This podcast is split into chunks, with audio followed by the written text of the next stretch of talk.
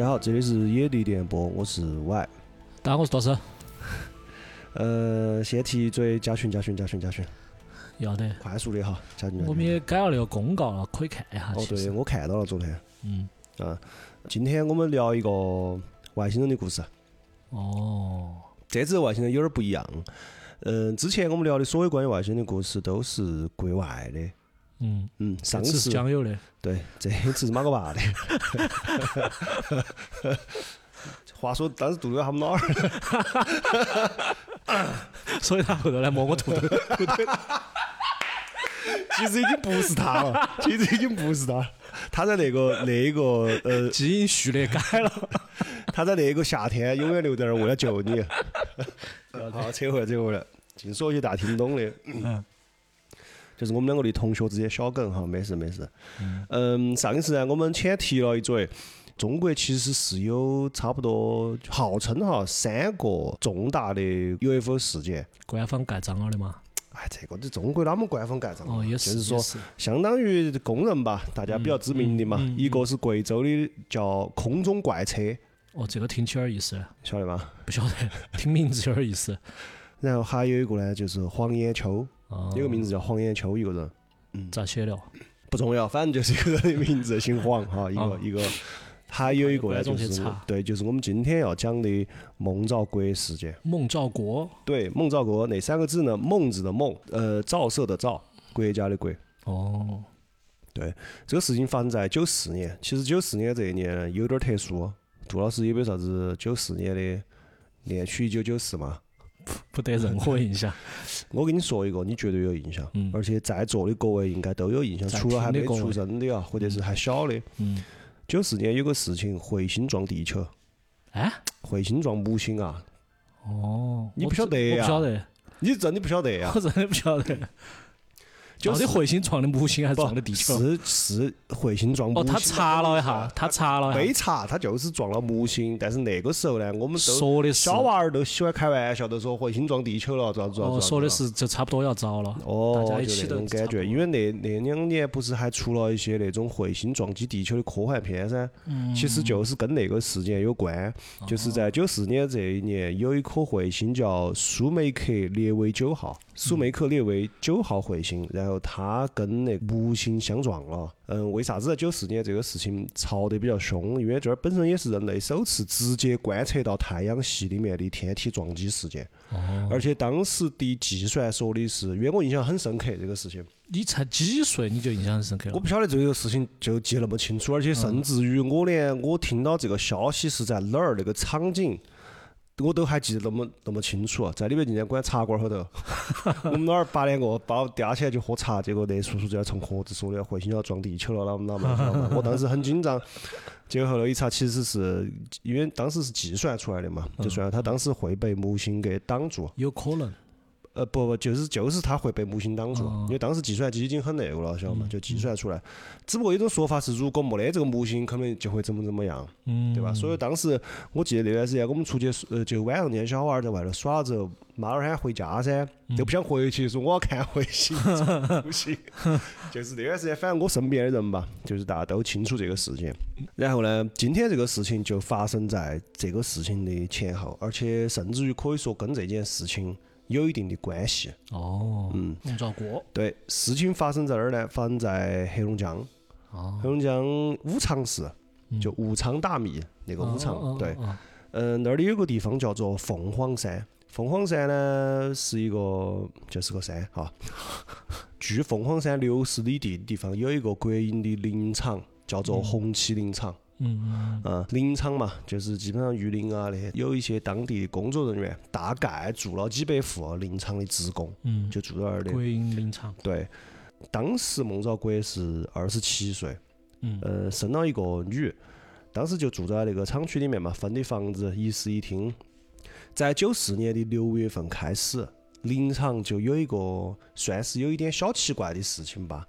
那个时候，人经常在山上挖野菜的时候，就看到凤凰山的南坡，好像有一个白色的东西，有一点反光，嗯，面积还比较大，嗯，当时人们去山上采野菜嘛，回来看到就会回来讨论这个事情。嗯嗯。在林场的职工里面呢，大概分成四种观点。嗯。第一是说是塑料大棚，就说哪个狗是偷偷在那个搭大棚啊养种啥子东西吗？嗯，就说这个大棚还是有点大哦，搭的。嗯。第二呢，就是说上面可能有一块那个整的雪没有融化，雪，哦。嗯，因为它东北嘛，而且山上嘛，所以说有雪也还也正也算正常。还有一个就是陀螺的靶机，因为那边附近有一个军用机场，有时候比如说有一些训练啊或者啥子，而且在嗯嗯嗯，军事设施，军事设施就说的，反正有可能是靶机就是掉了掉到那个地方。嗯另外一个就是气象气球。呃，六月六号这一天，孟兆国回家就跟他四哥讨论了这个事情，就说的你们觉得那是啥子？四哥就说，哎，那个多半都是气象气球。为啥这么说呢？因为他四哥之前是见过掉下来的气象气球。嗯这莫老哥就想，那可以啊，气象气球的话，掉下来掉点啥子东西啊，或者落点啥子设备啊，捡了卖废铁，哦，或者最不济搞点啥子胶皮尼龙绳回家用嘛。嗯反正他们都要去采野菜的。哦，他想去看，他想去看，他其实最主要的是想去看有没有啥子东西能够用，嗯，收点废品嘛，哦，收点废品那种嘛。他第二天呢，就约好他的一个侄女婿，叫做李红海，嗯就两个人一起。这个时候是六月七号哈，就去了那个山山上。他们要去山上呢，要必须要先坐那个他们林场的那种山间小火车。嗯，啊，林场内部的，林场内部的那个小火车，先坐那个小火车一起到了一个终点站的时候，然后跟那些挖野菜的人一起走了一段，他就分开了，跟他们就跟他侄女婿两个就往那个方向走了，就往凤凰山南坡走了。当时还有人问他说：“你去干啥子？”他还不想跟人家说，他说：“我晓得那个山间有一片微菜。”可能就是某种野菜的名字吧。嗯嗯，有一块微菜地，我想去挖一点儿。他跟他的侄女婿两个就一起带起工具，啥子扳手、螺丝刀、挖菜刀那种往那儿走。走到差不多中午十一点的时候，翻过一个角就豁然开朗，发现在他们一百五十米处以外。有一个白色的物体，根据他的判断，应该是金属的，它一定不是探测气球啊，因为这个物体呈圆盘状，但是跟一般的 UFO 的外形不太一样的是，它撑了个尾巴出来，哦，用他的话说，就像一个蝌蚪，蝌蚪型，蝌蚪型的，然后伸了尾巴，然后尾巴又是弯的。他们当时就给他取了一个叫“倒下的问号”。对，这有点形象，对这个呢，我到时候会也会放图，放到小游戏里面。啊。嗯嗯有他自己后来用泥巴捏的模型，也有记者根据他的、呃、描述。描述做的那个3 D 的图形。哦，他就看到一个白颜色的这样一个东西，是插在那个山上的。其实走近了才发现，它并不是说停在山上的。你可以理解不？你现在想象就是一个问号形的一个东西，它很薄嘛，嗯，对吧？它不是说贴在那个山上，嗯，它是像一把刀一样插到那个山上。就是有点像那种刹车没刹车没刹住，刹进去了，哦，就是插那个山上之后，它也就相当于它有一部分尾巴是悬空的。嗯，懂嗯，，就那么个形状。他们两个看到之后呢，他一直把这个东西称为怪物。嗯这个金属怪物是乳白色的，然后高差不多两到三米，长有五十米，差不多它估计表面积应该在六百到七百个平方，哦，就那么大一块。嗯嗯嗯，对他们两个呢，当时在原地瞧了一眼之后，发现好像也没得啥子动静，就想往那儿走近一点儿去看。嗯，因为当时他们离得还比较远嘛，他们就往那儿走，靠靠靠，差不多快一百五十米的时候，那个东西就发出了怪叫声，就跟我们上一集讲的老美那个样，就是也是林场头，对。当然不是说那个东西张嘴了在那儿叫就是发出了某种金属的尖声啸声，嗯，尖笑声非常奇怪的声音，而且伴随着啥子？呢？他觉得身上在过电，嗯，嗯我，记得老美那个好像也有点这种，老美那个没有详细说这个嘛，因为老美那个直接就被昏了击晕了嘛，呃，浑身发冷，恶心想吐，汗毛都立起来了。他说，因为他之前被二百二十伏电电过，有点像那个感哦，有点像那种感觉。他就感觉哦，好像是不太让他们往前走。他们两个就说：“那我们退回来，我们换一个角度。”就又绕了一节山路，绕到另外一个角度。胆子还是有点大，结果这一次还是在差不多的时候就更加严重了，因为除了那种呃很刺很刺了，是东北人啊，采访人很刺了的感觉之外，他的身上有金属键的地方都在发烫。嗯，有点像遭辐射那种。所以他说他当时的心里面就两个字：快跑！他们两个就转身就跑了。对啊，就是跑啊！跑了大概离那儿几百米远的时候，两个人还歇了一下，就说这啥子事情哪们起的，这啥东西？然后在这一次讨论中，他们第一次说出来，有没有可能是飞碟？哦，在这儿他们是才回过神了，才想这个问题。嗯。一回到林区。就马上把这个他们两个在山坡上遭遇了所谓的金属怪物的事情，给他们周围的这些同事们啊、山民啊、村民啊这些讲了。这个事情当然也就不胫而走，传到了红旗林场的一些领导耳朵里面。当时的红旗林场工会主席叫周颖。周颖呢，他当时就向身边人了解情况，除了孟兆国之外，他还打听到这个事情确实在他们林场的一些其他职工那儿也看到了这个，只是说没走那么近。嗯。因为开始我就说嘛，就陆续有人目击嘛，觉得那儿有几种啥子啥子。嗯。当时有个叫冯少波的就跟他说，他确实，我当时在四号那天也看到那上面有白色物体。而且我们临场有好些人都看到，我们最近都在传嘛，说点啥子大棚啊，或者啥子。那个领导呢，当时就决定要亲自组织一支探险队吧，或者考察团，呃，要去看一探究竟，一探究竟。因为其实当时我觉得这个好像这领导还对这感兴趣哦。后面我看到一些资料，我发现哦，其实他是对的，因为当时还有放一个啥子呢？放间谍啊，肯定是。哦，反正就是这些事情吧。嗯嗯。本来打算六月八号去，结果六月八号那天呢下大雨，深山老林里面一下雨是人是根本没法的，就放了一天，推迟了一天，在六月九号这一天雨过天晴了。林场工会主席是亲自率了三十多名职工，然后带上望远镜、录音机。照相机、各种观察取证的工具吧，就由孟兆国带队前往那个凤凰山的南坡。嗯嗯，浩浩荡荡的一伙人嘛，又坐起小火车去了。当时他们在山林里面走的时候呢，走走走走走，有些地方比较开阔嘛，嗯就差不多离那儿还有二十里的时候，就能够看到那个南坡了。嗯，大家休息的时候嘛，有人提我们望远镜拿出来瞧一眼噻。嗯，就先看，结果并没有看到啥子东西。当时孟兆国呢，就拿个挂在另一个职工脖子上的望远镜都没取下来，他也在往那儿看。嗯，大概看一会儿，他突然喊了一声“来了”，然后话音说完之后，他已腾空翻转倒在地上，两目圆睁，全身抽搐。而且脚蹬手刨的在地上，这个是一个后来也有采访的人和当时的人反复强调的，他打的姿势非常怪。嗯。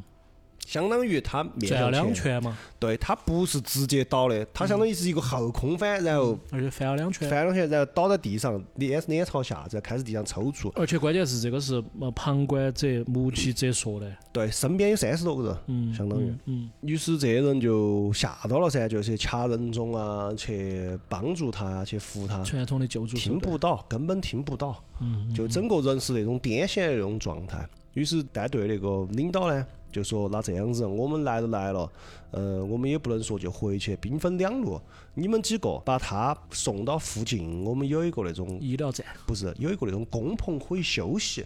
哦哦，因为不清楚是啥子，看先观察一下。嗯嗯。然后我们另外一些人呢，就继续按原定计划去那个坡上看。嗯。一部分人就把他抬起，抬到那个塑料棚里面去了，而且还把那啥子皮带啊解开这些。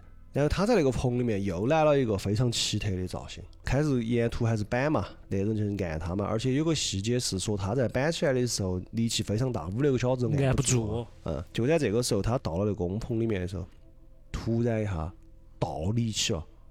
嚯，好神！就那种感觉，就是回来了。大师兄回来了，就像就那人双手作揖了，哦，一下定到起了那种感觉，他就在原地定到倒立起了，而且这个细节是有验证的，因为当时他倒立的时候把棚子都给踢穿了，因为那个棚子很矮，他主要是人在里面睡觉，嗯，何当这些人就全部就这个好神啊，有点神，大师兄回来了嘛。面对这种情况，肯定就晓得那这个不是一一下两下按得住的，而且那种时候人们也相信那些是不是癔症了啊，或者撞到啥子啊那种，反正肯定还有点害怕。肯定害怕噻，而且他们几个人跟大部队分开了之后，他们人就比较少嘛，就说还是不行不行，算了，赶紧把他弄回去。于是当时的林场团委书记叫李文学。和送他过去那几个就呃因地适宜做了一个简易担架，就把他抬起，坐火车就把他抬回了林场的治疗室。嗯嗯。而且他在整个过程中哈，还是在板，嗯，中间数次还从那个担架上面摔落下来。嗯。终日很恼火才把他盘回去。到了临场医务室的时候，当时临场医务室叫林辉，去了说：“哎，这儿咋子了呢？说嘛，他咋个了？因为医生肯定就要问噻，望闻问切，要咋个？就发现他其实是有一点意识的，但是他嘴巴嘟嘟囔囔，他说不出来话，他好像失去语言功能了。嗯嗯。那个医生就想个不啥办法呢，就给他拿了一张纸，喊他写，喊他写。而且那张纸呢，也后面也有那个图片哈，就是当时的那张纸。他在医生在纸上写了一个说话，嗯，然后把笔给他，那张纸条下面就写的是 ZS 啥子啥子，弯弯曲曲的是英文字母。字母。哦，医生就发现他好像也是就不能沟通，又不能说话，是又不能写字，嗯，有神志但神志不是不清晰的那种状态。那医生就用听诊器给他检查噻，就检查就发现听诊器一旦靠拢他。他就会猛烈的挣扎，要把听诊器打开，然后用注射器也是一样的反应。金属挨到他，他就有反应，都不能靠近，不是说不能挨到，就不能拉近了。而且很神奇点是，因为他是闭着眼睛或者是啥子噻。哦，他感应得到。他感应得到，有金属的东西去了，他就要拉开。嗯。然后这个医生当时还想试下他，就说这个人咋回事，就是想看是装的嘛，咋个的？这医生当时就点了一支烟。嗯。靠到他离他眼睛很近的地方，按医生的话说，就是当时那根烟都已经快要燃到他的睫毛了，但是他可以对着那根烟，眼睛都不眨。哦，有点凶。医生就下决心说，就下决定说，这个不是装的。这样子，我们把这儿固定一下，就让他自由恢复，然后大离他远点儿，那就不要把金属啊这些离他近了，让他自己恢复。据医生后来记忆，孟兆国不能说话，但是反复的嘟囔中。有一个词经常出现，输出，输出，他可能这辈子都没说过这两个字，输出，输出，对。最后是在那儿呃医疗室待了一会儿，平静下来之后，是由他四哥和一个保安员就把他送回家了。嗯嗯。到他家就还没完，回了家之后，先顺势就把他丢到沙发上噻。嗯。他四哥就正在跟这边交代事情的时候，突然听到咚一声，他的身体在沙发上。一百八十度掉头了，嗯，头朝尾，尾朝头了。对，掉了个头。后面采访的记者说，这一点其实细思极恐。为啥子呢？因为那张沙发是靠到墙的。我懂，他要折叠一下，要折叠一下，折叠一下才有法。但是他当时是瞬间，啊，瞬间一下掉头，瞬间折叠。当时把他媳妇儿直接吓晕了，他哥目瞪口呆，他妈是吓得直接在地下跪地磕头。这个真的有点吓人，他有点吓人，因为那个时候那些人肯定山里面，他也相信另外一套，另外一种解释嘛，是不是上了啥子身了啊？父皇白流灰了。哦又，父皇白流灰了。我们就说另外一边，那他们回了家之后，这边就按照原定计划去了他们当地的地方，结果发现了那个地方是咋回事？是一个乱石，嗯，岗，不叫岗吧，就是那坝，很奇怪，周边有林有木。但是那一坝是乱石头，嗯嗯，我懂这个意思。是乱石头，而且那些石头哈，就那一坝有两个特点：第一是那边的石头上面有烧焦的痕迹，嗯，这是第一；第二，那边的石头都是那种，变成灰灰了。它有一些是，有些时候明显是一个大石头碎成很多块了，嗯嗯。然后根据记者的说法，是最奇怪的是那些石头，看它的石头表面的痕迹，是在最近这段时间断开的，掉了过的。哦哦，我懂，就是新的那一面朝上的，在上面。嗯，就是有苔藓啊那些，就在朝上。嗯嗯嗯。但这个也没得啥子，因为有这种可能嘛。有人就会说，那就是石头瘪了嘛，冰了嘛，冰了之后就往下滚嘛，就滚到一个地方嘛。嗯，对吧？就往下，因为它是个坡噻。这个还是一可以解释，你更要解释的话。但是，马上给你读到。记者当时说的就是那些石头没得滚动的痕迹，它在原地掉了个了。就有点像他在沙发上那个一百八十度折叠，其实是一个道理。哦哦，对，那个石头原地相当于飞到空中掉了个个，又落到原地，又回到原位，就那种感觉。这个是第一。第二是周边的一些树的尖端上面是有烧的痕、烧灼的痕迹的。嗯。但这个呢，其实也有解释哈。这个我们因为我们不装神弄鬼嘛，也有解释，就是说，因为那个林场它有的时候那一面，比如说向阳的话，太阳射过来会照到树尖，然后这太阳一走，晚上比如说雪又大了，又会把它压起，就是反复的这样子冻晒、冻晒，它那个树也会受伤，树也会得皮肤病。嗯嗯，长期那样子的话，树就会变成那种状态。嗯，反正这个就是在当时的那个现场的一些不寻常的点。嗯，除此之外，倒是也没发现啥子其他东西。是有几块塑料布，但是那个都是一看是风化了好多年的了，而且他们没看到那个问号，没有看到那个问号，已经消失了。哦，嗯，这边在沉睡，那边没找到啥子，以为这个事情就过了。但是在第二天早上又出事了。第二天早上。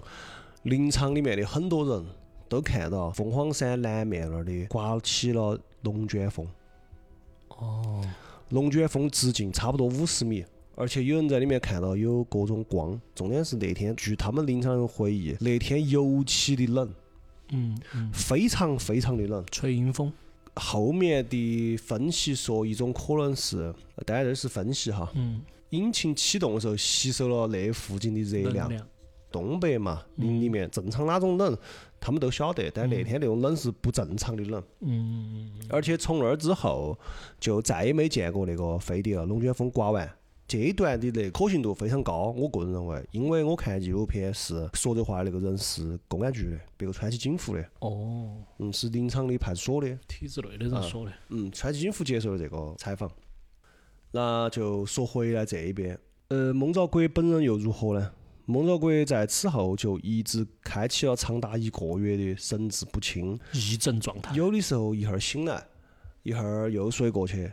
你问他啥子，他也不咋说话。嗯。后来慢慢的醒了之后，可以说话了呢。你问他，他就一问三不知，发生啥子了？我没做啥子，我前段时间不是感冒了吗？天天在家睡觉啊。失忆了。对他失忆了。到了六月十六号的时候，他们当地屯儿叫三河屯。嗯，林业局的一个宣传一个宣传部长叫关鸿生，就对那个孟兆国进行了一次亲自的采访。在这一天，孟兆国突然恢复了部分记忆，就开始把六月七号他跟他的侄女婿李红海两个在山上看到那些事情嘛，就慢慢的给他讲出来了。也就是刚刚一开始我讲的那个故事，而且还把那个怪物的样子画出来了。画这个的时候也有一点儿小插曲。关宏生说：“你要画，我给你一支钢笔，你画嘛。”他不能碰那个钢笔。哦，他还是不能。他还是说的。对他还是不能碰到钢笔。他只要一碰那个，就像被电击了一样。就拿毛笔。最后他是用粉笔在地下画的。哦。用粉笔在地下画的。这是第一个点。第二个点是啥子？就是当时不是就有消息传出来，就有很多人去采访噻。嗯。去采访的时候就要拍照噻。他很害怕闪光灯，嗯，他很害怕闪光灯。一开始的时候，他给记者展示他身体啊那些，因为他身体上面多了两个地方，一个是额头间有一个弧形的红色的痕迹，哦，嗯，还有一个是他的左边大腿上有一个长约二十五厘米的红色的疤痕。我也看了那张照片，但是不太清楚。嗯嗯。它不像是那种手术开过刀的，不是那种缝合那种样子。嗯。它更像是有个东西把它挂了一下，挂红了。嗯。但是呢，挂红的话，一般消失的又很快噻。嗯。他那个很长时间就一直这种状态。嗯。有没有那个一个多月了嘛？啊。是。然后要拍照的时候，在拍他那个腿的时候，他还自己给自己打气。我可以，我可以，我又不是第一次呃拍照，我晓得，我晓得闪嘛。但是鼓捣拍完之后，他就抖。嗯，他就浑身抖，就有后遗症。对，但是他又要绷起，又不好说嘛。结果后来拍大合照的时候，又开闪光灯，他都没在那个拍照里面，因为都说那个干脆他不拍，他就在旁边看了闪光灯，他又癫痫了，相当于。哇，嗯，这是一个开关，这个闪光灯。对他始终还是记忆不起很多一些细节和后面的事情，他只是把当天发生的事情说了一下。在一个月以后，也就是七月十七号，孟兆国突然就恢复了他的神智和记忆。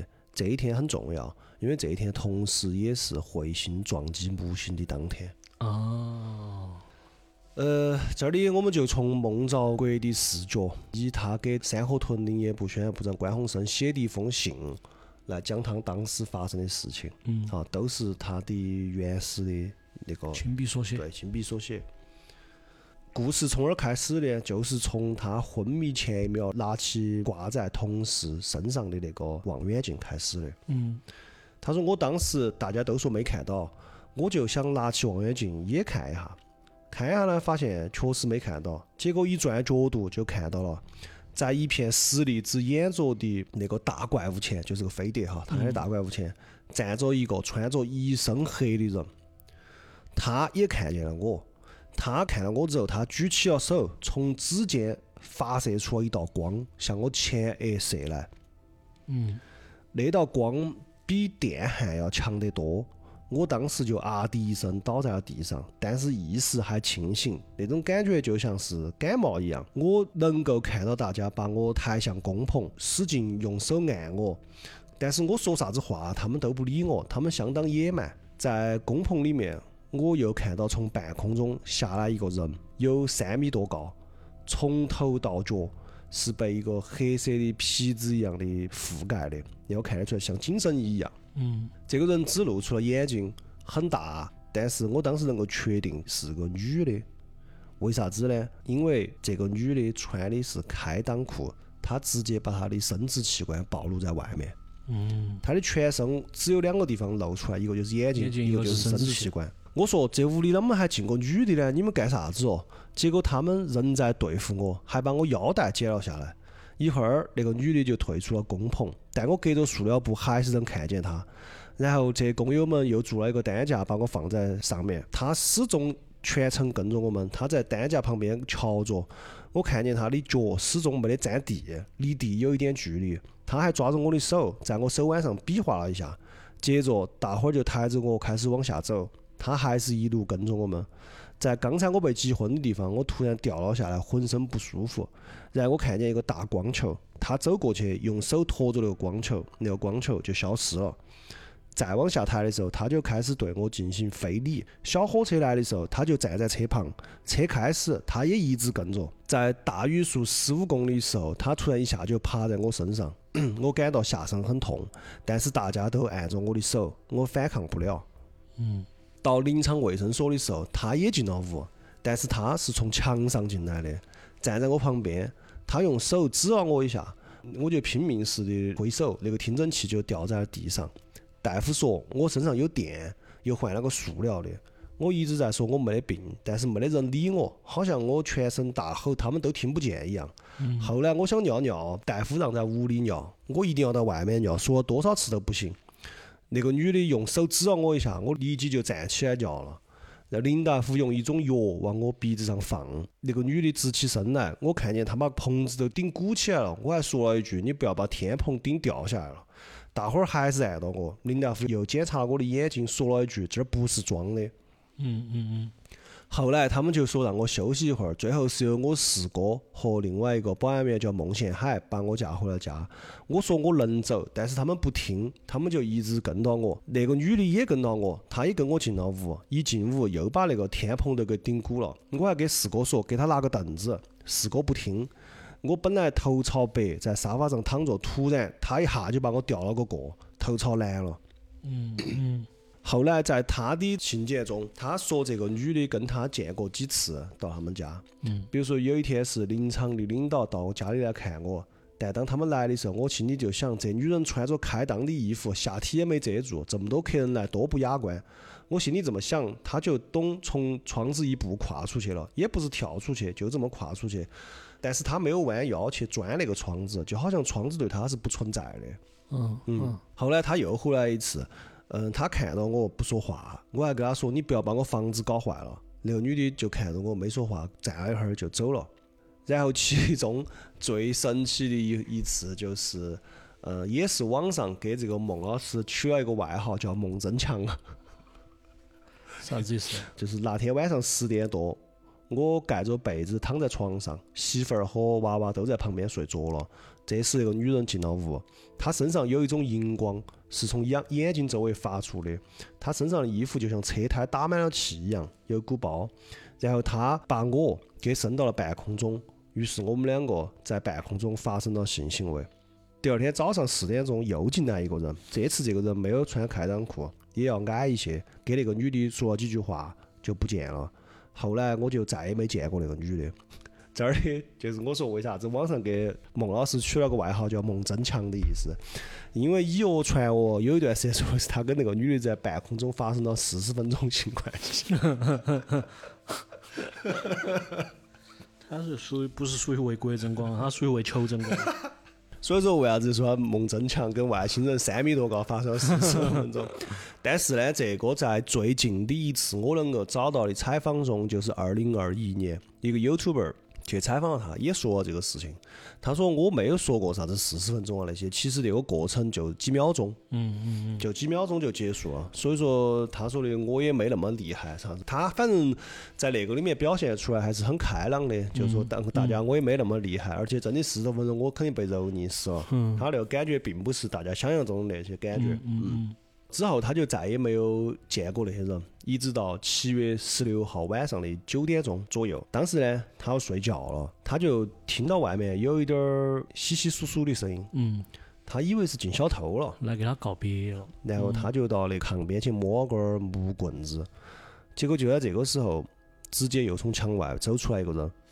很高大，这次这个人呢没有三米，而且也没穿开裆裤。他当时非常紧张。那个人进来之后说话非常冷漠，也非常直接。进来就直接跟他说：“跟我走。”他就给那个人说：“爪子嘛，走哪儿去嘛？”那个人说：“走嘛。”但不是说的走嘛，就说走，就一下把他手一拖，就走出去了。他当时心里面还在想：这能走吗？我又不会穿墙。结果那个人拉上他的时候，他眼睛，他的那个眼睛，当时房间里面一道荧光，他看了一下书桌上的表，是九点四十八分。再一反应过来，已经在墙外面了。哦，瞬移了，瞬移了，会穿墙术，相当于。而且他下意识的说了一句：“好冷。”他是相当于走炕上就要吊起来的，就只穿了个短裤。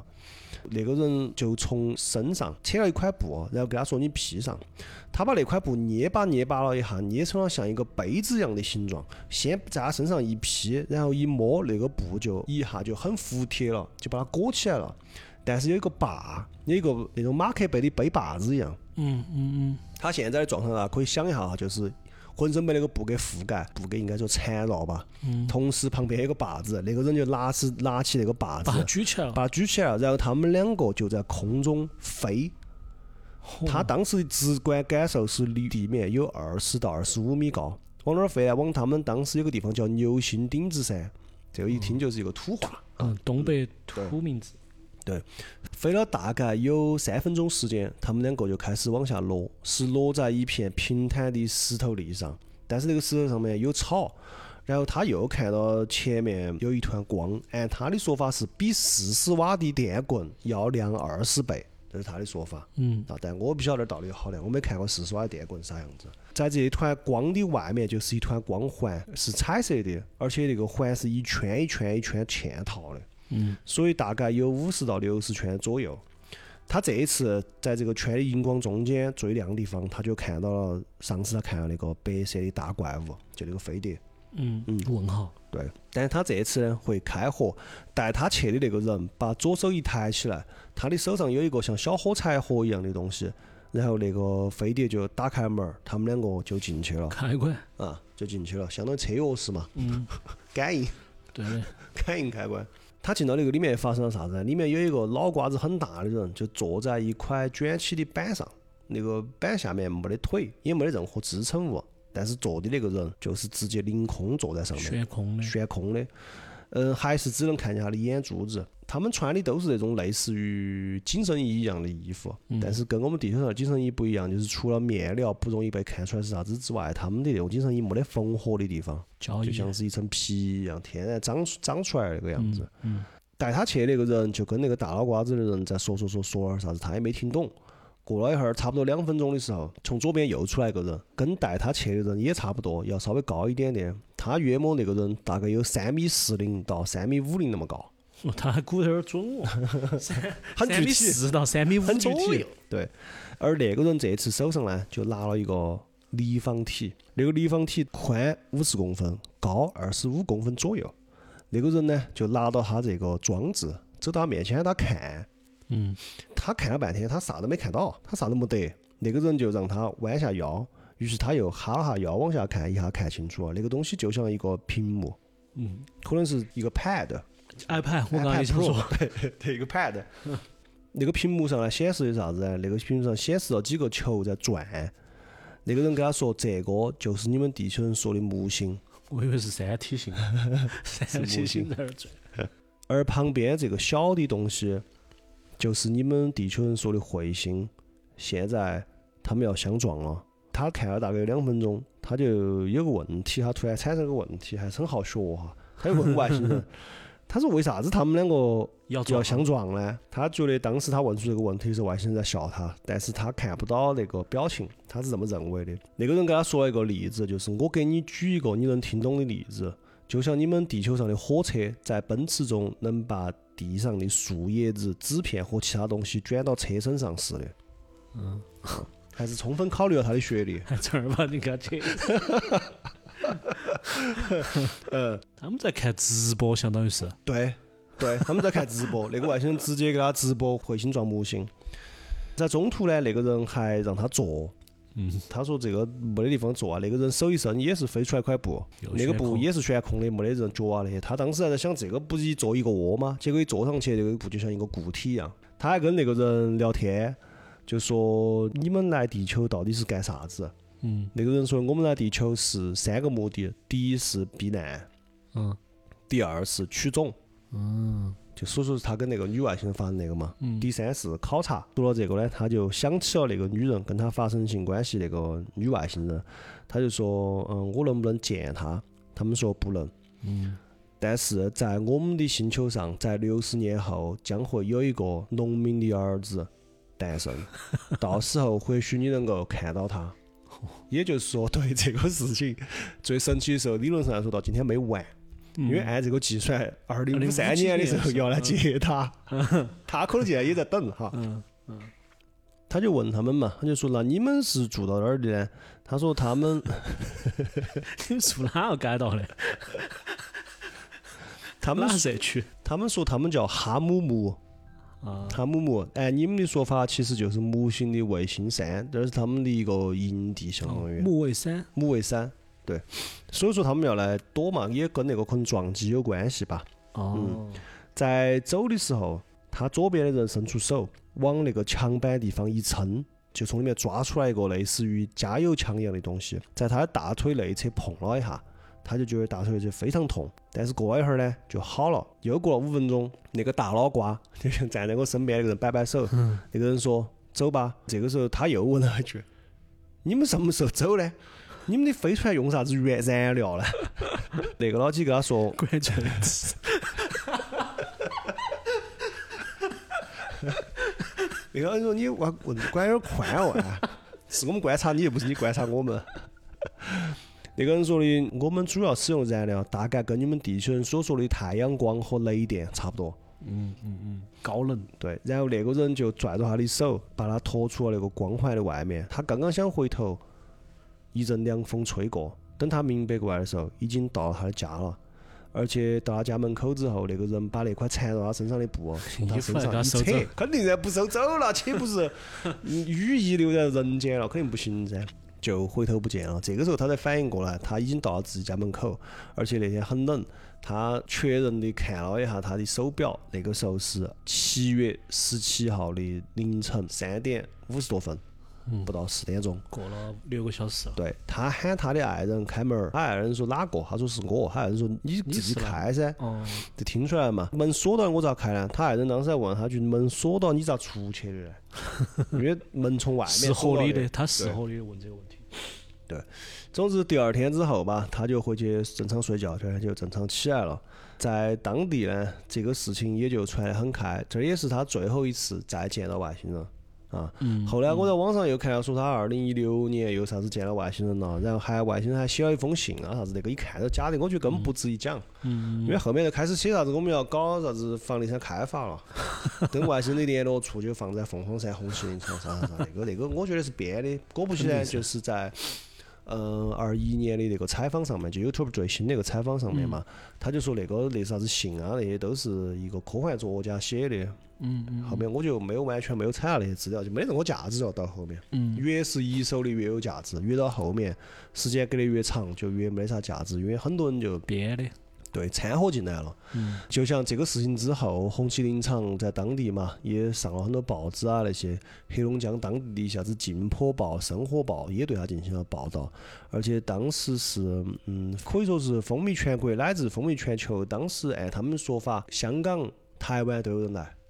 嗯，采访他们，肯定噻，这个影响好大嘛。第一次不，你见到归见到，你关键是你发生关系了。对，这个是最屌的地方。你没听过，关键是。我当时，我当时想这个，我还想这哥子是不是想的是干脆要来那个大的？嗯你们都耍啥子木吉？老子直接喊外星人给我生个娃。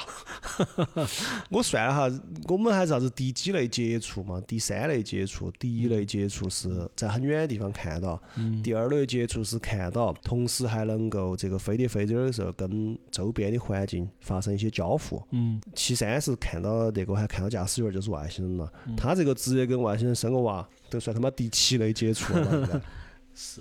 对，深度交流。这个事件给他本人也带来了很多影响，一波一波的记者找上门，然后孟兆国就一遍一遍的给这些人讲其中的细节，孟家始终是应接不暇。孟兆国的女儿孟贤娟还记得，很多人就直接把轿车开起来停到他们家门口，他也很有面子嘛，停那么多轿车，而且还给他买糖吃，还给他买衣服。嗯，他女儿当时记得在同时期，他穿的吃的都比同学好。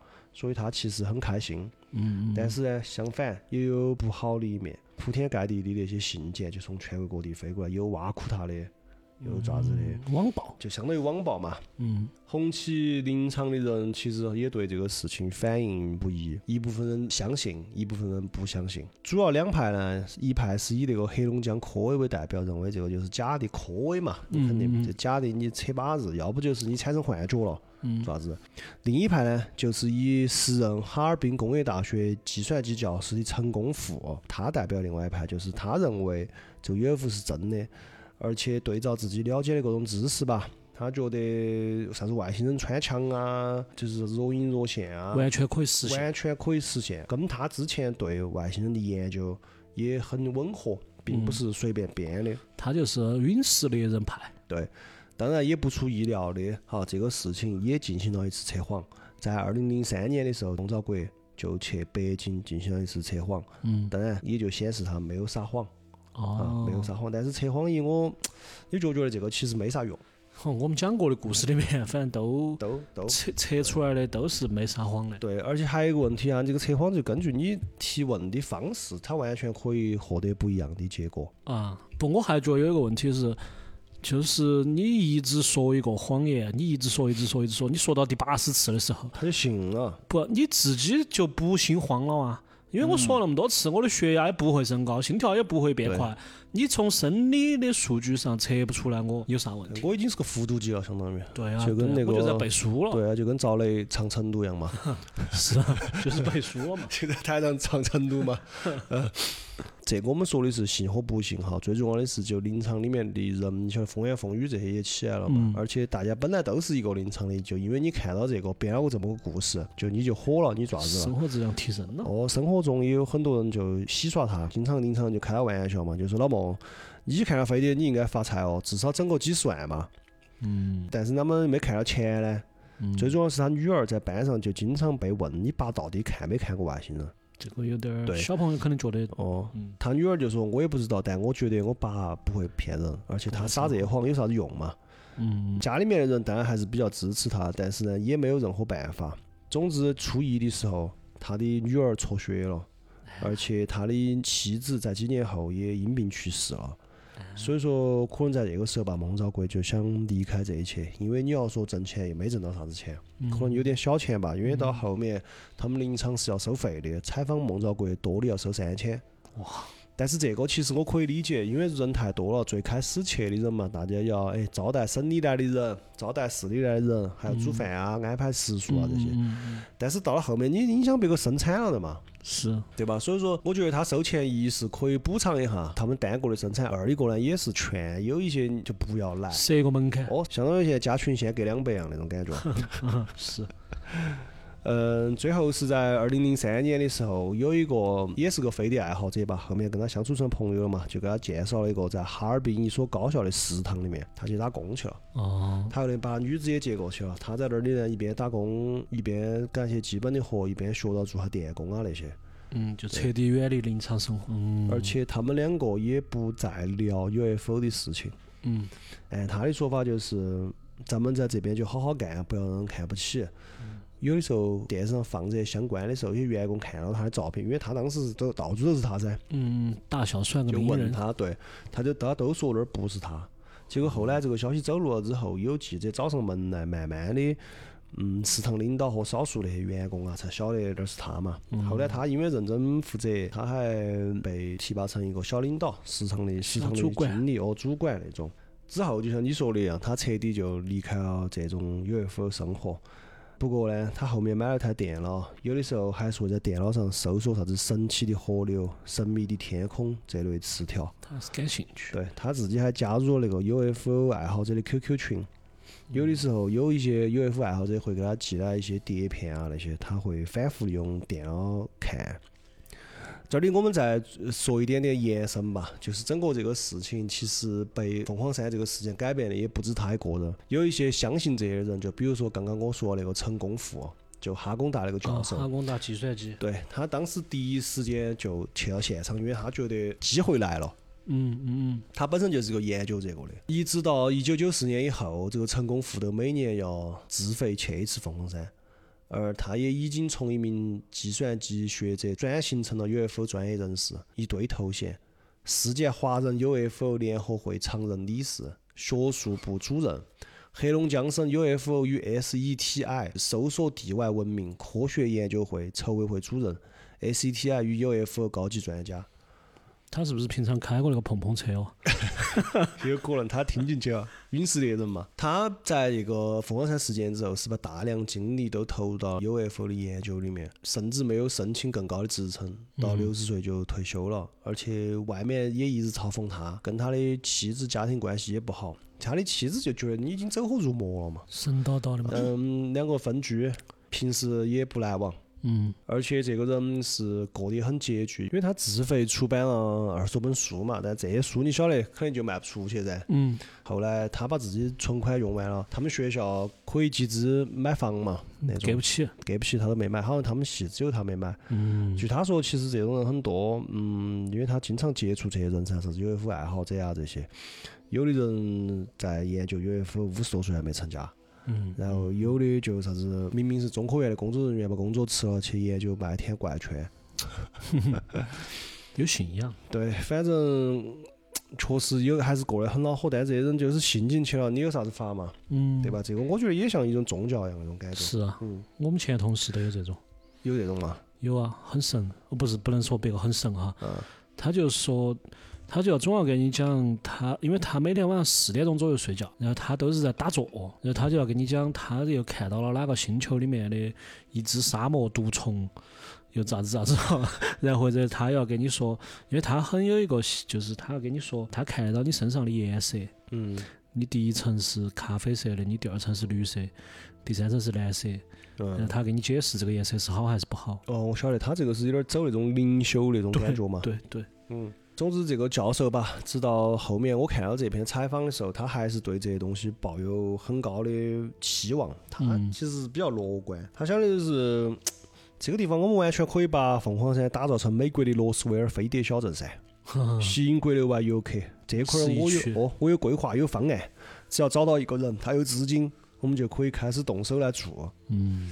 但同时呢，金钱方面，我们听他说的这个，好像会觉得他是一个很拜金的人。但其实他确实又对这个有所坚持。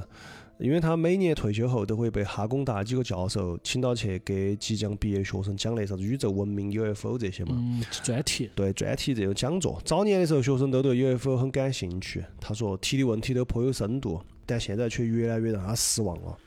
现在学生是一届不如一届，问题越来越浅。有一次他在讲台上坐了十多分钟，学生们愣是提不出一个问题，席间一片沉默。最后他只能说：“算了，去吃饭吧。”他觉得现在的学生开始越来越追求金钱，越来越实际，功利嘛。对对，宇宙的这些奥秘就 越来越不感兴趣了。嗯。而且最重要的是，在这个发展的大潮中，当年那一股席卷中国大江南北的 UFO 热已经退去了。嗯。有一点时代的弃儿的那种感觉。对。是。他们肯定心里还是多难过。肯定噻，肯定噻。他们那个没得人，而且没得人交流了。新年轻一代的就没得人跟他说这个。对啊，对啊。总之吧，这个事情还在继续的进行中。因为按照他自己的说法吧，在九四年的六十年以后，哦，五三年的时候应该会有人来接他。那个时候他挨边八十岁。对。而且不管如何，孟兆国已经从一个二十七岁的人，对吧？嗯。现在他九四年二十七岁嘛。三十年了嘛，就是五十七岁了。嗯，呃，孟兆国已经五十七岁了，不管咋说，他的青春和他的整个人生已经就跟这个事情缠到了一起嘛。嗯，已经分不开了。说到他这个名字，就是一个 UFO 的符号。对他已经成了中国一个 UFO 的符号了。嗯。最后，我们用孟兆国的一段话来结束今天的这个故事吧。在过去的时间里面，记者总是一遍一遍的逼迫他重复回忆那段经历，他沉默的时间也越来越长。他开始用一个比喻来给整个故事做总结：一只蚂蚁偶然在森林中吃到一块人类郊游时留下的蛋糕，蚂蚁回去一说，结果其他蚂蚁都认为他是骗子。我就是那只蚂蚁，我没有做梦。孟兆国说：“嗯，对，有点深度，其实。呃，那个 外星人举例子那一套，他还是学到了。”深入浅出嘛，反正 你们这儿来，你们为啥子来？你们用啥燃料？我还能不能见到那个女的？嗯还是有情有义，有情有义。外星人说你真的还是算有很有感情的，有情有义的。外星人说我们是哈工大的教授，装成三米的来喝你。对，反正我不晓得大家对感觉这个故事如何啊？但这个就是我们中国乡土的外星人故事，乡村。外星人，因为说外星人嘛，我们想到老外就是总是发生在美国啊那地方。嗯。好像至少在我自己的心目中，我都觉得外星人 UFO 跟美国更大哦，就那种感觉。因为从小可能好莱坞教你就这些嘛。啊，五十一区啊，啥子这样啦，罗斯威尔啊，都是这些。哦，然后突然一下就是来一个中国版的，我觉得其实挺有意思的。但是我觉得他给那个他们那个宣传部长写的那封信里面哈。他还是把很多细节都是描述的比较清楚。我我听的意思就是，其实是两个时空重叠了。嗯。就是他的那个视角可以同时看到两个时空，一个是外星人来的那一个空间，一个是他现在他们四个一会儿谈单价一会儿这种空间重叠在他一个人身上，所以他就出现了一些异症，出现了一些躯体化的反应。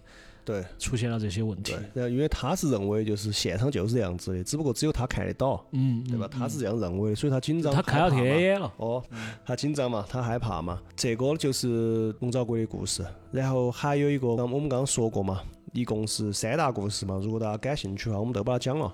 可以啊。就一个怪车嘛，贵州的空中怪车故事，还有一个红眼丘。红眼丘那个也很扯。这次本来我也打算讲的，但是我比来比去还是先讲了这 这一个。